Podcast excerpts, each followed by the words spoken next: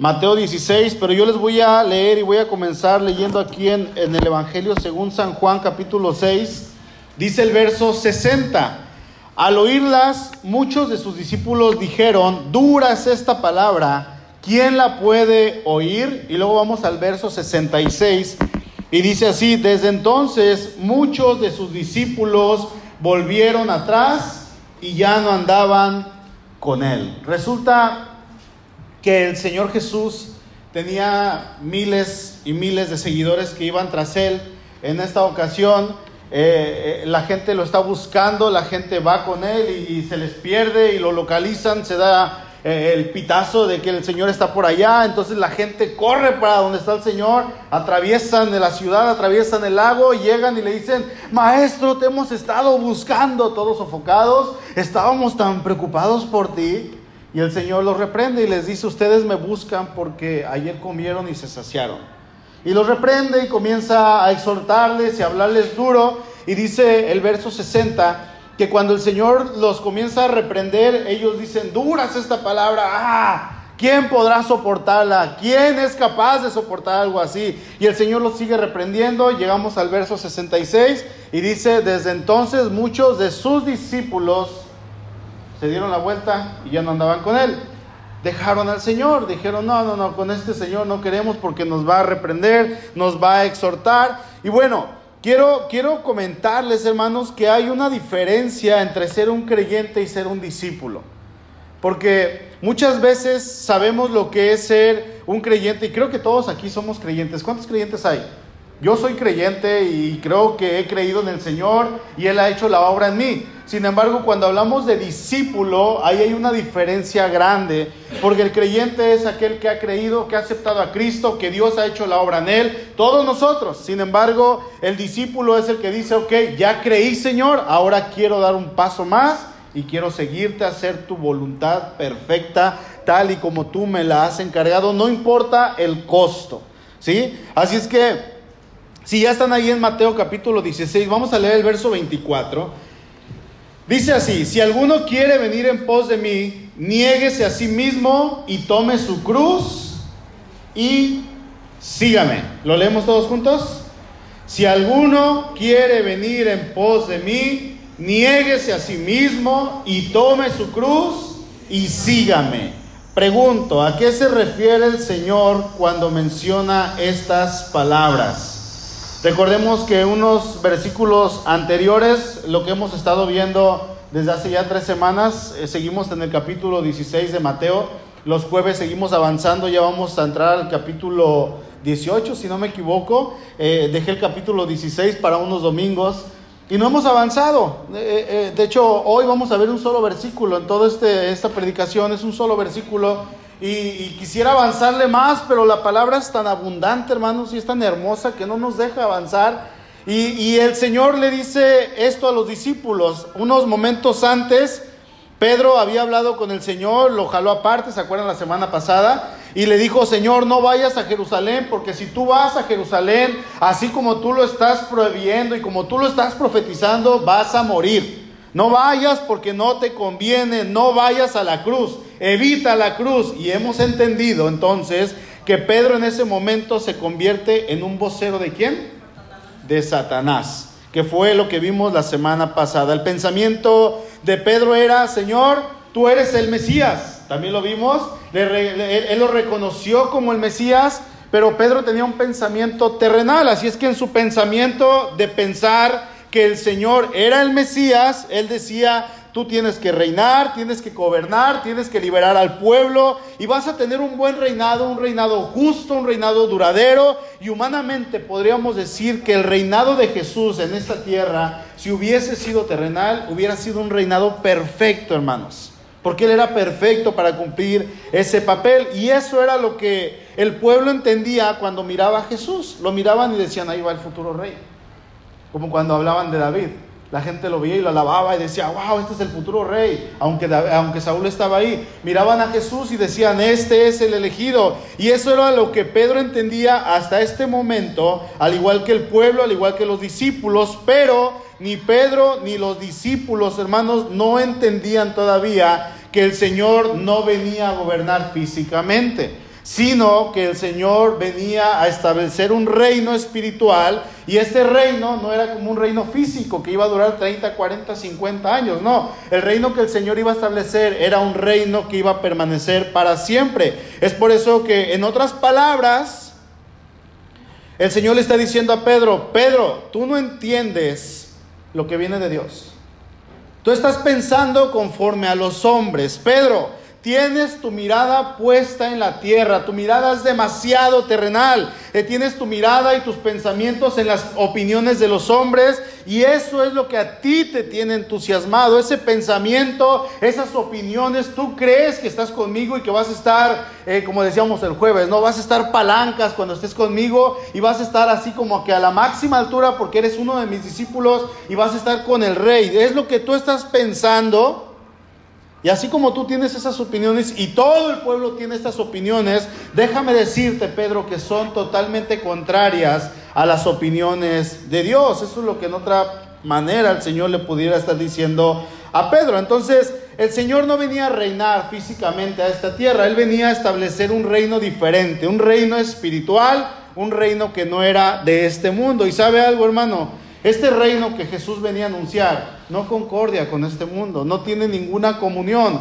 Resulta que el reino que Jesús vino a establecer, este reino de Dios, es muy contrario a lo que usted y yo estamos acostumbrados a mirar en nuestro entorno, a lo que estamos acostumbrados, a la manera en que estamos acostumbrados incluso a ser gobernados, lo que vemos en la televisión, lo que vemos en las noticias, lo que hemos visto en las películas, las noticias o la información que tenemos de, por ejemplo, la reina Isabel y decimos, ay, ¿cómo será vivir en Inglaterra? Y tener, no, no, no alguien que esté como presidente, aunque tiene su presidente, sino decir, ah, mi reina es la reina Isabel. ¿Qué se sentirá vivir en ese lugar y tener un rey? Porque nosotros no entendemos ese concepto. Porque lo único que hemos tenido son presidentes. Y muchos de ellos, creo que en su mayoría, todos corruptos, ¿verdad? Entonces es muy diferente y pensamos eh, a veces de un reino, pero con lo que realmente nos vamos a enfocar, a, familiarizar es con un gobierno humano, porque eso es a lo que estamos acostumbrados. Todo lo que vemos, todo lo que vivimos es terrenal, pero lo que, se, lo que el Señor Jesús viene a traer a nosotros es espiritual. Y como es espiritual, bueno, esto es santo, es puro, es perfecto, sin error. Y este reino, que es el reino de Dios, que Dios es tres veces santo y Él lo gobierna, obviamente no va a concordar con este mundo. Para nada va a concordar con este mundo, al contrario. El reino de este mundo podríamos decir que es corrompido. ¿Qué más, hermanos? Decadente, pecaminoso, va a traer muerte, dolor, sufrimiento, calamidades. Y eso es porque el pecado ha inundado cada centímetro cuadrado de este mundo. Y dice la escritura que el que gobierna este mundo es Satanás. De hecho, la, palabra ahí en Juan 16, 11 le llama el príncipe de este mundo. Y ahí en, Lucas Satanás le dice al Señor, Lucas 4:6, y le dijo el diablo, a ti te daré, le está diciendo el diablo a Jesús, fíjense, a ti te daré toda esta potestad y la gloria de ellos, porque a mí ha sido entregada y a quien yo quiero yo la doy, dice el diablo. Le está diciendo a Jesús, yo gobierno este mundo, estás en mi territorio y si yo quiero te la doy, le está diciendo al Señor, aunque Satanás es quien gobierna este mundo. Sabemos que por encima de Satanás está el Señor Jesucristo. Y es por eso que eh, en este gobierno de maldad de Satanás vamos a ver tanta corrupción, pecado, decadencia humana, todo lo que es malo. Y Jesús está platicando con sus discípulos, con Pedro, y, y ellos tienen la mirada puesta en el Señor en un reinado terrenal. Sin embargo, Jesús tiene su mirada puesta en dónde? En la cruz. Su meta era la cruz y hacia allá iba a ir. Así es que el Señor a través de la cruz, después de la cruz, de su muerte y su resurrección, era como Él iba a establecer su reino en este mundo. Así es que Él se dirige a sus discípulos y les dice lo que encontramos ahí en el versículo 24. Dice entonces Jesús dijo a sus discípulos, si alguno quiere venir en pos de mí, niéguese a sí mismo y tome su cruz y sígame. Aquí la, pregunta es, ¿de qué trata entonces, hermanos, el reino de los cielos? Porque para seguir a Jesús y ser parte del reino de los cielos, déjeme decirle que es necesario obviamente ser un creyente en Dios, ser un creyente en Jesucristo. Y para ser un creyente hay que aceptarle, ¿sí? Hay que reconocerle como Señor. Es necesario ser un seguidor de Jesús. Ahora, según lo que usted y yo sabemos de este reino de los cielos, como les acabo de decir, es un reino perfecto, sin corrupción, sin sufrimiento, sin dolor. En este reino todo es justo. Amén. Y podríamos decir a algunas personas, ay, es que se suena así como de ensueño, es como, como el sueño de, de las princesas de los cuentos de Disney y se hace realidad, porque suena como algo espectacular, hermanos. Decía en la mañana que, más en la mañana, le, creo que le di café a mi hija, no sé qué le di, y cuando lo probó, las, mmm, magnífico, ¿no? Este reino es magnífico, hermanos, es... es sublime, pero déjenme decirles que hemos visto a lo largo de la historia que todo aquel que se dice ciudadano de este reino, discípulo de este reino, ¿qué creen? Está destinado a sufrir. Está destinado a pasar calamidades. Y es que la palabra de Dios ahí nos dice en Filipenses 1:29, porque a ustedes les, les es concedido, dice, a causa de Cristo, que no solamente crean en Él. ¿Somos creyentes? Sí. Pero dice, si quieren dar el próximo paso, dice, sino que también padezcan por él. Y ahí está toda la diferencia. Y es que Cristo al venir y al anunciar este reino, Él nos advierte, nunca nos dice una mentira que no va a venir nada de esto. No, Él nos advierte que van a venir pruebas, van a venir calamidades, van a venir problemas. Ahora, ¿Cuáles son entonces algunos de los problemas o consecuencias o pruebas que pueden venir por causa de pertenecer a este reino? Por causa de ser discípulos, no solamente creyentes, sino discípulos. Vamos a estudiar ahorita algunos puntos. En primer lugar, hermano, para poder ser participante del reino de los cielos, para poder decir que usted es un discípulo, necesitamos en primer lugar ir en pos de Jesús. Dice el verso 24, entonces Jesús dijo a sus discípulos, si alguno quiere venir en pos de mí, otra versión dice, si alguien quiere ser mi discípulo, otra versión dice, si alguno de ustedes quiere ser mi seguidor, y obviamente para entrar al reino de los cielos, en primer lugar, tiene que haber un arrepentimiento de esa vida pecaminosa que llevábamos, porque antes pertenecíamos a este mundo. No me diga que usted nunca pecó. No, yo creo que usted fue un gran pecador, ¿verdad, hermana, hermano? Y al igual que yo, fuimos grandes pecadores delante de Dios, pero llega Cristo, nos cambia la vida, comenzamos a vivir para Él, somos creyentes, pero a veces no damos el paso para decir, Señor, yo quiero ser un discípulo. Alguien que haga completamente tu voluntad. ¿Por qué? Porque esto implica cambiar nuestra vida, nuestra manera de vivir, cambiar nuestra mente. Eh, eh, eh, implica el saber que somos hijos de Dios y ahora entonces, como yo soy un hijo de Dios, yo tengo que dejar que Cristo sea el que gobierne mi vida. Y si yo le digo, Señor, quiero ser tu, discípula, tu discípulo, entonces yo voy a entender que Él va a ser mi maestro y yo voy a ser su aprendiz. De hecho, el término discípulo significa aprendiz. Eso es lo que significa. Pero esta palabra, eh, eh, en esta palabra está implícita la idea de alguien que aprende, hermanos, con, con la intención de traducir o de aplicar aquellas lecciones que aprende en acciones.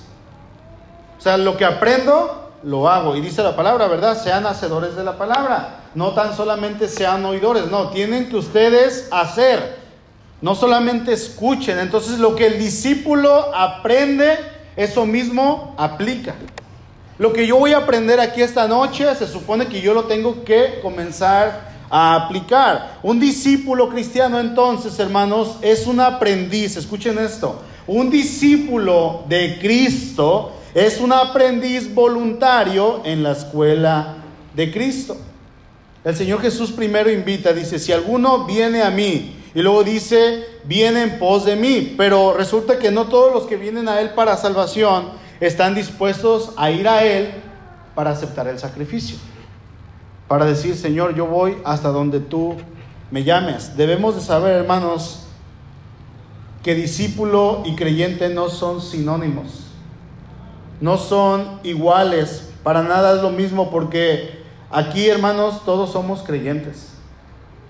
Todos somos creyentes y hay algunas iglesias ahorita en este momento que están teniendo servicios cristianos, que alaban al Señor y están aprendiendo de la palabra, ellos también son creyentes y los cultos que hubo, que hubo en la mañana, servicios de adoración, son creyentes y los que hoy no fueron a la iglesia dicen, yo creo en el Señor, son creyentes, se reúnen y nos reunimos para adorar y para exaltar el nombre de Dios a través de la alabanza, a través de la comunión, a través de la lectura, a través de la predicación. Pero ¿cuántos discípulos hay? Pregunta, ¿Por qué nuestro Señor hizo que sus términos de discipulado fueran tan pesados cuando el resultado inevitable sería la pérdida de apoyo popular? ¿Por qué, hermanos? Porque déjeme decirle que el que sigue a Cristo es casi seguro que va a perder todo es casi seguro que está dispuesto a decirle a todo lo que ama, eh, que a lo mejor deje de ser el querido en la familia, a lo mejor usted era, era el alma de la fiesta y ahora que llega Cristo, la gente ya no lo invita a las fiestas. A lo mejor usted era el popular entre sus amigos y ahora que usted ya es creyente, bueno, ya no es popular, ya no lo invitan, hay rechazo, algo que usted no había experimentado antes. Es que antes no me rechazaban, es que antes me iba bien, he escuchado muchas veces. Antes de Cristo me iba, ¡újule! Iba bien forrado. Y ahora que estoy en Cristo me va mal. Hermano, hay que aprender a ver las cosas a la manera de Dios. Dice Pablo, como no teniendo nada, porque no tenía nada, dice, pero poseyéndolo todo. Tengo todo, dice Pablo, aunque no tenga nada. Déjeme decirle, hermano, por qué el Señor pone dentro de sus términos que el discipulado o el ser discípulo no sea algo tan sencillo. Nada más y nada menos porque al Señor Jesús le importa más la calidad que la cantidad. A Él le, le importa más la calidad que qué? Que la cantidad. Él deseaba un grupo de hombres y mujeres elegidos. Él quería discípulos confiables con los que él pudiera comenzar a construir su iglesia y que esta iglesia con la que él iba a comenzar un pequeño grupo de hombres sabía que ellos iban a luchar contra los poderes satánicos e iban a salir triunfantes en su nombre. Pero él quería a esta gente fiel, hermano, escuche esto por favor. Una vez que el discípulo si usted quiere ser discípulo, tiene que entender esto. Una vez que el discípulo está convencido de la majestad y la gloria de Cristo al cual sigue y de la causa en la cual está involucrado, estará dispuesto a hacer cualquier sacrificio. Cuando entendamos. Cuando entendamos la magnitud, ¿qué, hizo Isaías? A mí me, me fascina cuando leo Isaías, ahí en Isaías capítulo 6, que él dice que vio la majestad, ¿se acuerdan? Dice ahí en el año primero del reinado del rey Usías, vi yo, dice a Jehová, grande y temible, dice, y sus faldas llenaban el templo y su gloria llenó. Entonces vino uno volando y empieza a narrar la historia de Isaías.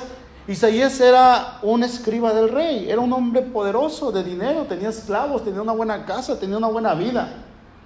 Y cuando el Señor dice, ¿quién irá? ¿A quién enviaremos? Isaías, yo me imagino que brinca, yo, yo, aquí, aquí estoy, Señor. Dejó todo. Todo. No le importó su vida. Porque él entendió y él se convenció de la majestad y la gloria de Cristo cuando él pudo verlo. Y hermanos, no, no, no miró su rostro, solamente miró hasta cierto punto sus faldas. Y eso le fue suficiente para entregar su vida completamente a su Señor. Dice la historia, hace varios siglos atrás hubo un rey occidental que estaba invadiendo ciertos lugares y dice que este hombre se había encontrado en un triunfo total, había ganado, había ya tomado varias ciudades eh, y ahora se dirigía a otra ciudad donde había un joven caudillo que era sumamente valiente. Este hombre se llamaba Abu Taber y bueno, el rey se enteró de la valentía de este, de este caudillo y dice que el rey dijo, no lo voy a matar, voy a enviar un embajador y voy a hacer términos de paz con él. Quizá el rey pensó, me puede servir para una próxima guerra como un aliado, porque era un hombre sumamente valiente. Cuando Abu escuchó la propuesta del rey de hacer términos de paz, le habló a uno de sus soldados y le dijo, hey, ven para acá. Y le entregó una daga y le dijo, clávala en tu pecho. Y el soldado agarró la daga y la clavó en su pecho y cayó muerto a los pies de Abu Taber. Le habló al siguiente y le dijo, hey, ven para acá. Y estaban cerca del río Éufrates. Entonces dice que este hombre le dijo, ve y aviéntate el Éufrates, aunque te mueras. Y el hombre fue y se aventó y se mató en el Éufrates. Dice que cuando el, el embajador estaba ahí, se quedó viendo, sorprendido, Abu Taber le dijo, ve y dile a tu rey, por favor, ve y dile que tengo 500 hombres como estos. Tengo 500 hombres como esos y dentro de las próximas 24 horas voy a tener a tu rey encadenado con mis perros. Entonces el rey dijo, no, pues vamos a atacarlo. El rey empezó a avanzar con sus tropas y uno a uno fueron cayendo, uno a uno fueron cayendo y resulta que en menos de 24 horas la ferocidad de estos hombres devotos de Abu derrotaron a todos los hombres del rey, que era un gran ejército. Y el rey se encontró encadenado con los perros de Abu Taber. ¿Qué es lo que pasó aquí? Abu Taber contaba con grandes hombres leales que estaban dispuestos a dar su vida sin pensarlo por, por él. Y no tenía muchos, 500 contra un ejército de miles. Y decía este hombre, lo que importa es la calidad. Podrás tener miles, pero yo tengo calidad.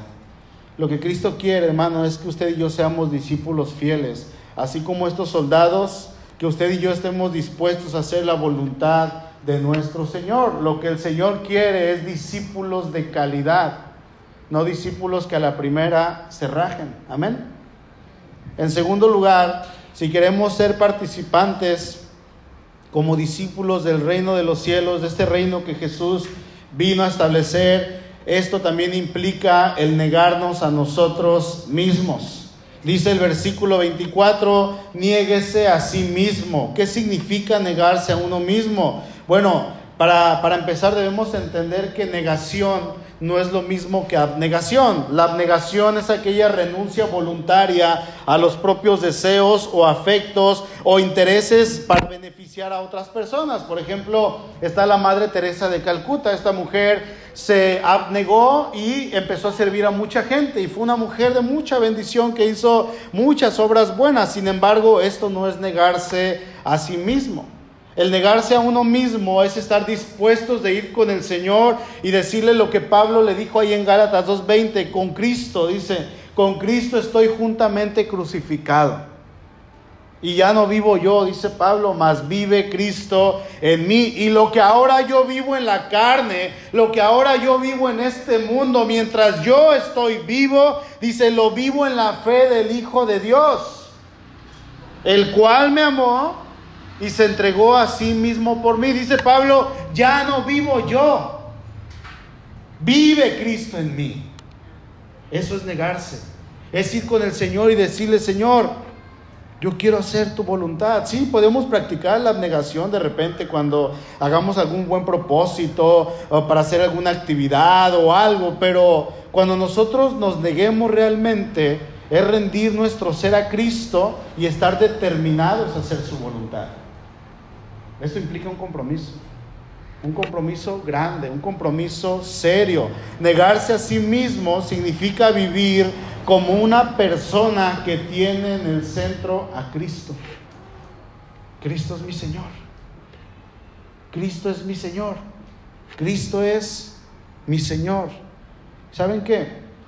Jesús fue la única persona que hizo esto perfectamente.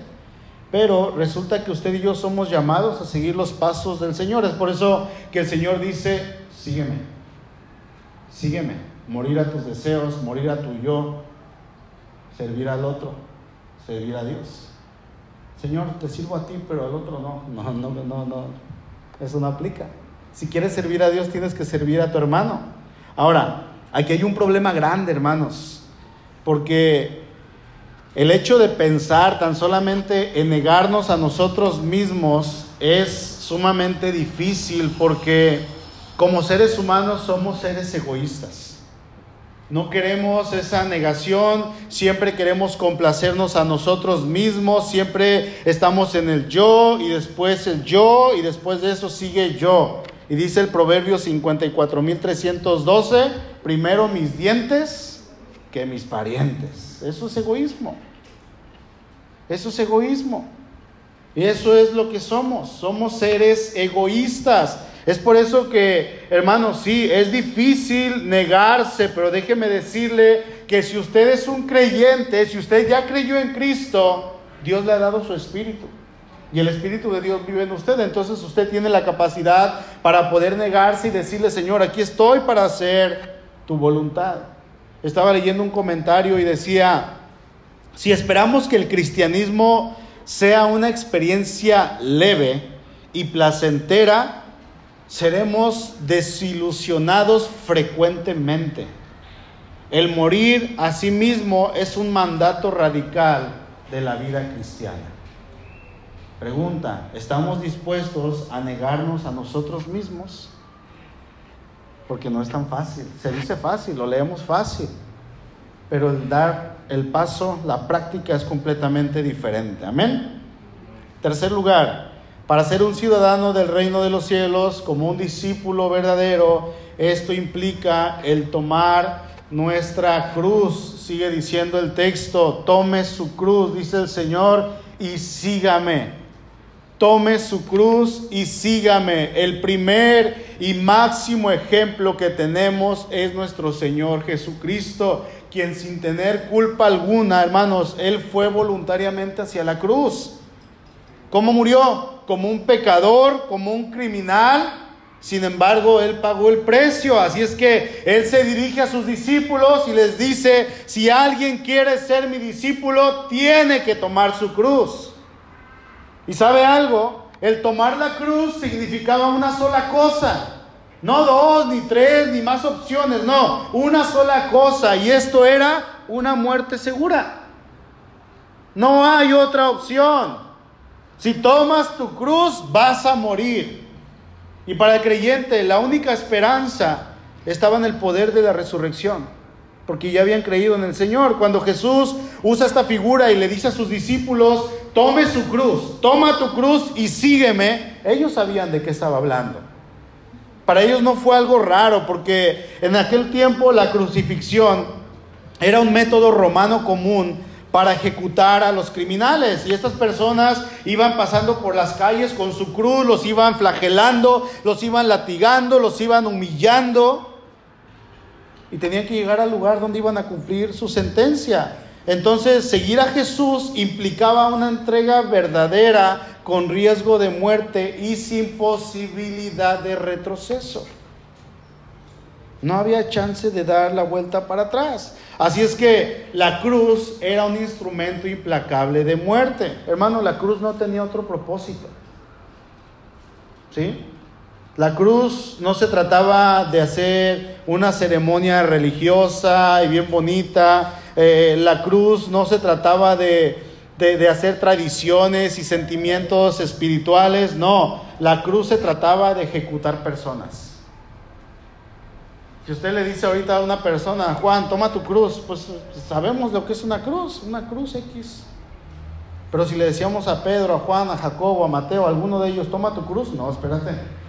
Porque ellos sabían de lo que estaban hablando. ¿Sí? Era una manera de ejecutar personas. Quiero que pensemos en esto porque en nuestro tiempo, hermano, está de moda el cargar una cruz y, de hecho es bueno. Hay, hay personas que traen su crucecita cargando y, creo que esto es bueno porque la gente nos identifica como cristianos. No todo el mundo se atreve, aún en nuestros tiempos, no todo el mundo se atreve a traer una cruz. Y si traes tu cruz es porque crees en Cristo. Y eso te puede servir para evangelizar. Pero en estos 20 siglos después de Jesús, resulta que la humanidad ha hecho un buen trabajo de higienizar y de ritualizar la cruz y tenerla incluso en una iglesia como un símbolo. Ah, nosotros usamos la cruz vacía porque nuestro Señor ya no está ahí, decimos, ¿no? Y en la mañana llegaban unos hermanos que no habían venido porque son de fuera y veían aquí, decían, hermano, pintaron la cruz, ¿verdad? Y le digo, sí, se ve bien bonita. Sí, la acabamos de pintar, estaba toda pálida, así, toda fea. La acabamos de, pintar y es un símbolo que tenemos. Les dije, vengan en la noche y van a ver que tiene lucecitas, se ve bonita. Y es lo que hemos hecho. Hemos ritualizado, hemos higienizado la cruz en estos 20 siglos. Sin embargo, el Señor al decir, toma tu cruz y sígueme, Él está diciendo algo así. Camina por el camino de la muerte diaria y sígueme. Toma tu cruz, sígueme. Hermanos, el tomar tu cruz no era una ruta, era un viaje sin regreso. No era un viaje de ida y vuelta, no. Era un viaje sin retorno. Bill Graham, el evangelista más grande que ha tenido este planeta quizá en los últimos siglos, él dijo, el hecho de que Jesús haya dicho, toma tu cruz y sígueme, traducido a nuestros días, es como si Él te dijera, toma tu silla eléctrica y sígueme. Porque allá en Estados Unidos la silla eléctrica es un método de ejecución. ¿Qué otro método de ejecución hay? La inyección letal. Es como si dijeras, toma tu inyección letal y guárdala porque en cualquier momento alguien la va a usar contra ti, pero cárgala. Es como si el Señor estuviera diciendo eso. Es por eso que el Señor Jesús nos invita en primer lugar a negarnos a nosotros mismos, a estar dispuestos a tomar la cruz. En otras palabras, debes estar dispuesto a morir. Pregunta, ¿cuántos de aquí estamos dispuestos a morir por Cristo? No me contesten, porque a lo mejor no va a contestar nadie. Mejor pensamos que todos. Amén. Ahí sí digan amén, hermanos. Ahora, entonces cuando leemos el texto completo, el versículo 24 ya cobra otro sentido. Dice, si alguno quiere venir en pos de mí, recuerden que tenemos que seguirle, nieguese a sí mismo, el negarse, tome su cruz y sígame. Ahora, de esta manera vamos a ir analizando que entonces el hecho de ser un creyente, hermano, no se trata de un juego o de asistir a un lugar como si fuera un club o como si fuera un lugar donde me entretienen. De eso no se trata la iglesia. Ah, yo vengo a la iglesia porque los hermanos de la alabanza cantan bien bonito. Uy, ahorita que está la banda, en la mañana me dijeron que bonita se escucha la alabanza con la batería y con la guitarra y con el bajo. Y hay quienes vienen a la iglesia por la alabanza, como decía la otra vez, no vienen por la alabanza, sino vienen por la de la alabanza. No dicen, está bien bonita la alabanza, no está bien bonita la de la alabanza. Deben decir eso también de los varones. Ay, es que las predicaciones pues me gustan, sí, sí me agradan. Es que en la iglesia encuentro cierto ambiente que no encuentro en otro lado. No, hermano, no se trata de eso. Se trata de que usted y yo vengamos a este lugar porque en este lugar se congregan aquellos fieles discípulos del Señor al cual sirven, al cual aman y por el cual en cualquier momento es de suponerse que estaríamos dispuestos a entregar nuestra vida por Él. Amén. En este momento usted y yo no estamos pasando por algún tipo de persecución o que se nos calumnie por nuestra fe. Pero ¿sabe qué? Es probable que pase pronto. Porque este mundo está cada vez más decayente. Y si usted quiere ser un cristiano en este mundo, hermano, va a enfrentar aflicción. Porque usted se va a enfrentar a la gente y le va a decir, ¿sabes qué? Eso no dice la palabra. Lo que tú estás haciendo es pecado y la gente se va a ofender, la gente se nos va a aventar. Pero entonces, ¿qué, qué tal, hermano, si de verdad viene aquel momento y llega ese tiempo en el cual eh, nuestras vidas se encuentren en peligro y usted y yo tengamos que hacer esa decisión de mostrarnos como verdaderos discípulos del Señor. Se desató la persecución y a lo mejor el primero que corre es el pastor. Agarra a tu esposa, agarra la suya y vámonos. Porque es bien fácil hablar. Porque es bien fácil decir, yo por ti doy hasta la vida, Señor, le dijo Pedro voy a morir contigo. No, ni, siquiera pasó esa noche antes de que viera que se equivocó. Y es que Cristo viene a establecer aquí en la tierra su reino Pero Él no prometió ni dicha, ni felicidad, ni prosperidad, ni bendición, ni popularidad, ni fama. No. Él no prometió eso, al contrario. Él nos vino a anunciar, busquen Mateo 10 por favor, Él nos vino a anunciar que el reino de los cielos debe de ser lo más importante que usted y yo podamos tener en esta tierra. ¿Sabía eso? Para usted, hermano, el reino de los cielos debe de ser lo más importante en su vida, porque estamos hablando de Cristo. Dice Mateo 10:34, no penséis que he venido para traer paz a la tierra, no he venido para traer paz, sino espada, porque he venido para poner en disensión al hombre contra su padre y a la hija contra su madre y a la nuera contra su suegra, y los enemigos del hombre serán los de su casa. Esto no nos habla de un mensaje bonito. Y déjeme decirle que este mensaje no lo predican en algunas iglesias donde se predica que Cristo es el que prospera, que Cristo es el que ya nos bendijo, que si ahora Él ya ganó, usted tiene que ganar, que si ahora Él triunfó, usted tiene que vivir en triunfo y no en derrota, que la pobreza es una maldición porque el Hijo de Dios debe vivir en bendición abundante. El pobre es maldecido por Dios y usted es hijo del rey, amén. Y la gente se emociona y le sacan el dinero. Tristemente. Ubican a Marcos Vidal, un cantante cristiano, pastor, sano en su doctrina. Escúchenlo ahí en Spotify o en YouTube. A este hombre lo invitaron a una iglesia de la prosperidad a predicar. Error. Y se. ¿Saben de qué se agarró hablando? Empezó a hablar de las aflicciones y los sufrimientos de Pablo y de Jesús y de estas predicciones que Cristo hizo acerca de que el cristianismo es para sufrir. Y, en la mañana decía que los pastores estaban así, a ver que no se baje, a ver cómo lo corto, ya estoy nervioso, ya me echó a perder la congregación, ya me echó a perder el negocio, porque para ellos es un negocio. Y, y dice ahí en el video, búsquenlo, ahí está en Facebook, en YouTube, eh, dice algo así, ¿por qué, ¿por qué tal iglesia, no dice el nombre de la iglesia, por qué esta iglesia no volvió a invitar jamás a Marcos Vidal? Y ahí está, es un mensaje como de nueve minutos, porque él habló de lo que es el Evangelio. Y en esta iglesia estaban hablando de la prosperidad y de que tenemos que ser ricos, pero tenemos que dar dinero. Hermano, ¿cómo se va a predicar en alguna de estas sectas? Y digo sectas porque están predicando un evangelio falso que déjenme decirles que hay varias en Vallarta. Y aquí en Nayarit, en San Vicente hay otras. Tengamos cuidado. Y uno de esos pastores ya está queriendo jalar a las ovejas aquí. Vénganse acá. Se las quiere llevar. Y gracias a Dios le han dicho, no, yo tengo mi casa. Y aquí estaban alrededor, cerquita.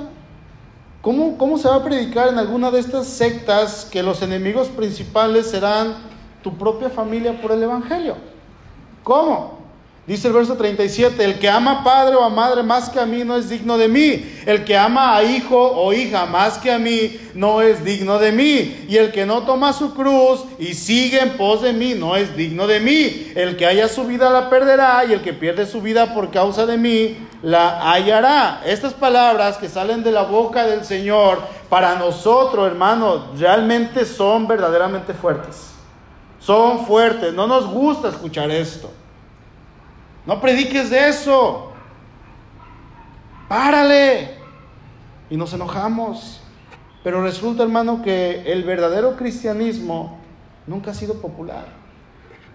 De hecho, donde se predica un cristianismo y que se dice que es popular y que es todo felicidad y dicha, bueno, hay que dudar si están predicando un verdadero evangelio.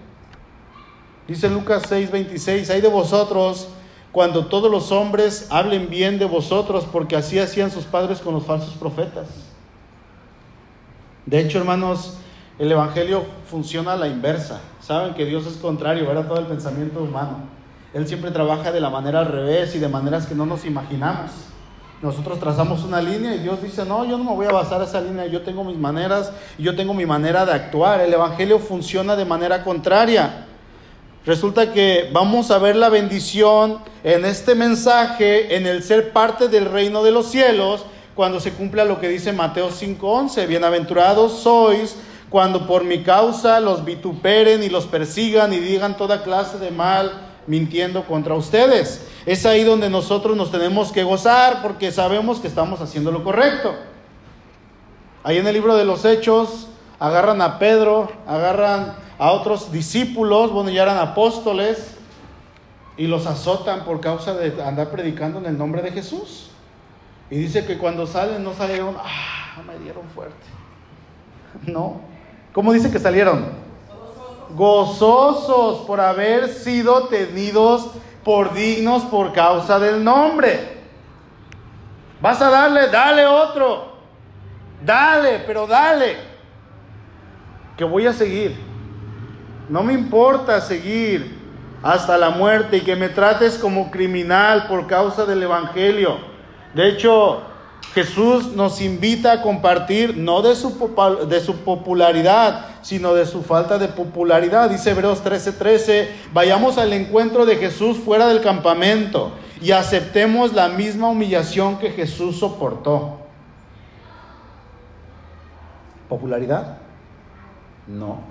Se nos invita como discípulos a la participación de sus padecimientos en lugar de vernos reflejados en la gloria que irradia de Él. O sea, en lugar de decirle, Señor, yo quiero ser un portador de tu gloria y que la gente vea tu gloria en mí. Bueno, sí, sí lo va a hacer, pero a lo mejor en ese mostrar su gloria, hermano, nos va a tocar sufrimiento, pero no queremos eso, simplemente queremos reflejar, pero sin el sufrimiento. Déjeme decirle que si experimentamos como cristianos tan solo un poco de esa ofensa de la cruz, es porque nosotros, al igual que Pedro, le estamos siguiendo de lejos. No estamos haciendo lo correcto. Agarraron a Jesús, dice que todos corrieron. ¿Y Pedro qué hacía? Le seguía de lejos. Aquí estoy, Señor. Fiel a ti de lejos. ¿Por qué, no, ¿Por qué no agarró y dijo, yo soy un discípulo del Señor? Yo soy un seguidor, un aprendiz. Agárrenme a mí también. Se le acercan y le dicen, tú eres de ellos. No, no, no. Y dice que empezó a maldecir. Le seguía de lejos.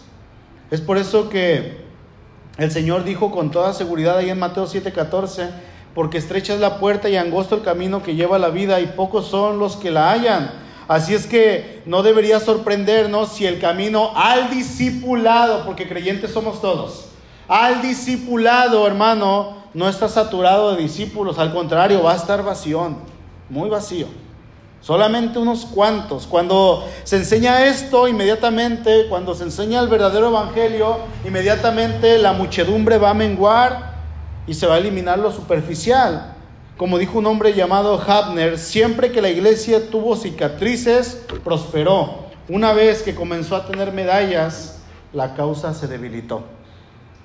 Y lean la historia. En la historia de la iglesia, cuando Comienza la persecución con Nerón por ahí del año 60, 65. La iglesia fue perseguida y la iglesia creció. Y dice la historia que, la gente iba a los estadios, a los circos romanos y compraban su boleto para ver cómo mutilaban y cómo los leones se comían a los creyentes que decían, a mí yo no me voy a arrepentir. Y los leones se los comían y mientras estaban siendo despedazados los cristianos, la gente se convertía. Mientras la gente la quemaban, en un espectáculo la gente caía rendida. Y la gente iba caminando en la calle y veía el humo que salía de los cuerpos y caían rendidos. La iglesia creció. Y una vez que llega Constantino, ahí por ahí del año 300 después de Cristo, 313, se convierte este hombre y él era el emperador y dice, a partir de hoy todo el mundo es cristiano, se acabó la persecución y la iglesia se vino para abajo. Completamente. Una tristeza. Porque se acabó la persecución. Hermano, cuando el Señor nos habla del discipulado, Él nos habla de calcular los gastos. Y, esa, al parecer, ha sido la invitación de parte del Señor y ha sido interpretado así cuando leemos esto en la Biblia. La iglesia durante siglos eh, ha interpretado que usted y yo debemos calcular el costo de seguirlo a Él, si nos conviene o no. A ver, Señor, ¿me conviene seguirte o no? Y es lo que dice ahí, ¿verdad? Cuando el Señor habla de esto. Sin embargo, hay otra interpretación y que podríamos decir que es quizá la mejor interpretación de cómo tenemos que, mirar esto y resulta que tenemos que ver a Cristo como el constructor, como el rey que está a cargo de esta campaña. Entonces Él es el que está haciendo los cálculos, Él es el que está haciendo los costos y los gastos, los está estimando Él y Él puede preguntarse, ¿puedo usar como constructores y soldados a aquellos cuyo compromiso conmigo es meramente nominal y no de sacrificio, tienen un, un compromiso externo. ¿Puedo usarlos? ¿Sabe qué, hermano? Los asuntos involucrados son tan estupendos, son tan magníficos, que Él puede darse el lujo de contarme entre sus discípulos solo si cumplo con sus condiciones de estar dispuesto a ir hasta la muerte.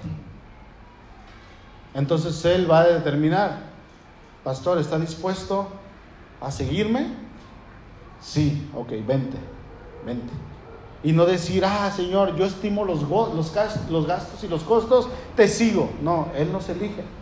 Cuando Él ve que estamos dispuestos a seguirlo, hasta la muerte. Es por eso que otra vez leyendo este texto dice el verso 37, el que ama a padre o a madre más que a mí no es digno de mí, el que ama a hijo o a hija más que a mí no es digno de mí, y el que no toma su cruz y sigue en pos de mí no es digno de mí, el que haya su vida la perderá y el que pierde su vida por causa de mí la hallará. Podemos, hermanos, ser sus discípulos solamente, solamente si lo amamos más que a nadie.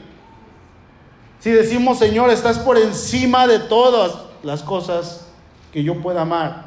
Y es que el seguir al Señor Jesús, hermano, implica un choque de lealtades. La llegada de Cristo a nuestra vida debe de ser decisiva. Inevitablemente van a llegar aquellos argumentos duros y fuertes, principalmente de parte de nuestros parientes más cercanos cuando conocemos a Cristo. ¿Cómo te atreves a...? Pero yo te enseñé la religión de nuestros antepasados. ¿Por qué sigues a esos cristianos si somos de esta religión durante toda nuestra vida? Y nos van a decir argumentos y nosotros nos vamos a encontrar en un choque. Por el otro lado, vamos a tener los argumentos de Cristo y déjeme decirle, hermano, que Cristo en el corazón, Él no tolera ningún rival. Él quiere abarcar el 100% de nuestro corazón. Todo. No una parte, no un 70, no un 80, no un 99. Todo. 100%. Es lo que Él quiere. Y esto nos va a sonar duro y radical y más viniendo de parte del Señor. Se escucha como que está diciendo, Aborrece a tu familia. Ahí en Lucas 14, 26 dice así, si alguno viene a mí, escuchen esto, y no aborrece a su padre y madre y mujer e hijos y hermanos y hermanas y aún también su propia vida, no puede ser mi discípulo. Y esto suena duro. Señor, ¿me estás diciendo que tengo que aborrecer y odiar a mi familia? Te odio, Memo. ¿Se imaginan? Es que el Señor me dijo. La palabra aquí aborrecer se puede traducir como amar menos. Entonces el texto quedaría así, Lucas 14, 26. Si alguno viene a mí y no ama menos a su padre, y no ama menos a su madre, y no ama menos a su mujer, y no ama menos a sus hijos, y no ama menos a sus hermanos y hermanas, y aún no ama menos también su propia vida, no puede ser mi discípulo. Así quedaría traducido en este sentido del texto Jesús mismo y la Biblia misma nos manda, entonces vamos a entender que nos manda a amar a nuestros padres, a honrarlos, a amar a nuestra esposa, al esposo, a los hijos. La misma Biblia nos dice, hermanos, que tenemos que amarlos. Tenemos que amarlos, no se contradice. Pero la invitación de Jesús para nosotros es amar a todos, sí, pero amarlo más a Él. Y cuando yo hago esto, cuando yo amo más a Él, cuando yo lo obedezco a Él, cuando yo lo pongo en primer lugar a Él, esto me va a ayudar a amar más a mi prójimo, todavía. Pero el Señor está hasta arriba. Eso no lo cambio. Eso es el costo del discipulado. Eso es ser un discípulo. Poner a Cristo hasta arriba, estar dispuesto a tener a Cristo hasta arriba y obedecerlo en todo tiempo, me diga lo que me diga. Pregunta, hermano, ¿es usted discípulo o es usted creyente? Creo que todos aquí hemos creído en Cristo y obviamente esa va a ser la mayor bendición que tenemos. El creer, hermanos, el ser un creyente es, es es el regalo más grande que Dios nos puede dar. Ser creyente no es malo, de hecho es bueno. Y Dios quiere que creamos en Él. En ocasiones yo he predicado acerca de ser creyentes o pseudo creyentes o medios creyentes. ¿De cuál eres? ¿De los que creen o de los que no creen? He predicado de esto, pero el hecho de ir con el Señor y decirle, Padre, Dios, Señor, yo quiero ser tu discípulo, yo quiero que me moldees a tu imagen, quiero que me quebrantes si es necesario, que me pongas hasta el suelo, pero yo quiero hacer tu voluntad, incluso si yo doy mi vida por ti como una ofrenda agradable, yo quiero hacerlo, yo quiero predicar de tu amor. Ahí ya cambia la cosa. Ahí ya cambia la cosa. ¿Qué somos? Pensemos en aquel día. Cuando estemos delante del Señor en aquel gran día que todos anhelamos. Yo no sé si usted lo anhela estar en la presencia del Señor. Pero pensemos en aquel gran día y que lleguemos a los pies del Señor y que Él nos diga lo que ya está destinado para nosotros, sus hijos, sus discípulos, los ciudadanos de este reino de los cielos que Jesús vino a anunciar. Mateo 25, 23. Su Señor le dijo, bien, buen siervo y fiel, sobre poco has sido fiel, sobre mucho te pondré. Entra en el gozo de tu Señor. ¿Cuántos quieren esto? ¿Cuántos quieren decir, Señor, yo quiero ser tu discípulo a pesar de cualquier cosa? Esto implica, hermano, que en su trabajo usted se va a comportar como un discípulo, como creyente, pero discípulo, haciendo en su trabajo lo que usted tiene que hacer. Usted ya no tendría que decir, ah, tengo mi trabajo secular, es mesero, mi trabajo secular, soy plomero. No, mi trabajo es espiritual, porque yo en ese lugar predico a Cristo, yo tengo a Cristo en ese lugar y yo anuncio a Cristo, yo irradio a Cristo, yo soy la luz y la sal de ese lugar porque Cristo está conmigo y yo hago su voluntad. Y que no nos parezcamos a esos discípulos de Juan 6, que dice que muchos de sus discípulos se dieron la vuelta y dijeron, yo no quiero, porque su voluntad es difícil, yo no la quiero. Y se mantuvieron de lejitos, de lejitos. ¿De cuáles somos? Amén. Inclinen su rostro, por favor.